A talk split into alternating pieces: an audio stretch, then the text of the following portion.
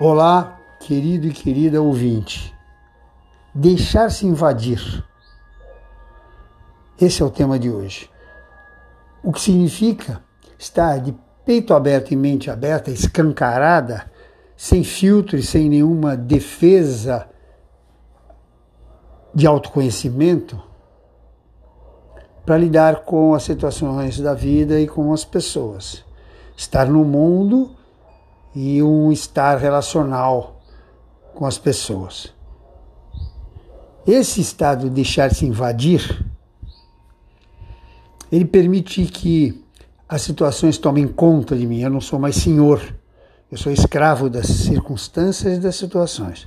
Pessoas, a mesma coisa. Eu não sou senhor de uma conversa, de um diálogo, de um debate, até de uma discussão.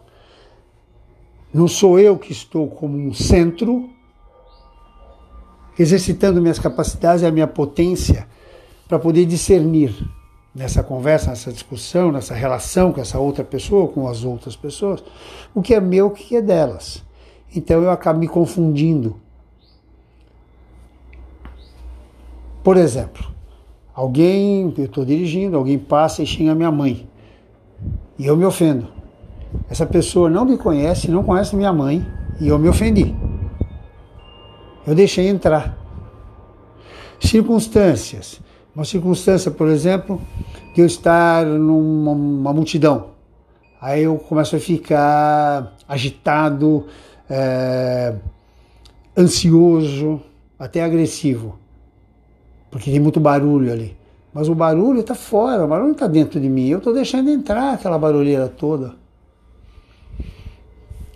Eu não estou centrado, ouvindo aquele barulho com senso crítico, para ficar ali curtindo, porque é um momento diferenciado, né, quando você está no meio de uma multidão, né, uma festa popular, por exemplo, curtindo ali, né, ou eu ouço aquele barulho todo e meu senso crítico diz que aquilo não é bom para mim naquele momento. Então eu pego e me retiro. Eu não preciso me alterar emocionalmente.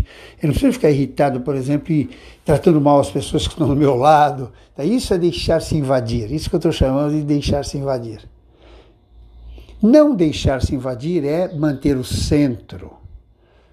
Eu me conheço o suficiente, por exemplo, né?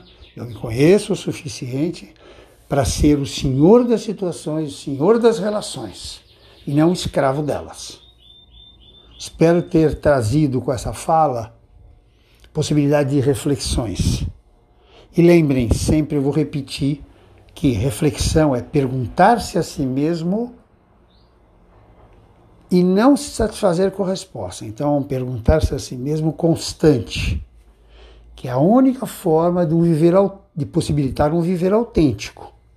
Não um viver automático, um viver para os outros.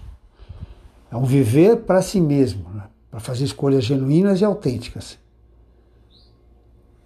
Então, reflexão faz com que nós nos apropriemos da nossa própria vida. E o viver automático, a gente vira um cordeirinho seguindo o rebanho. Até o próximo encontro. Beijo, beijo.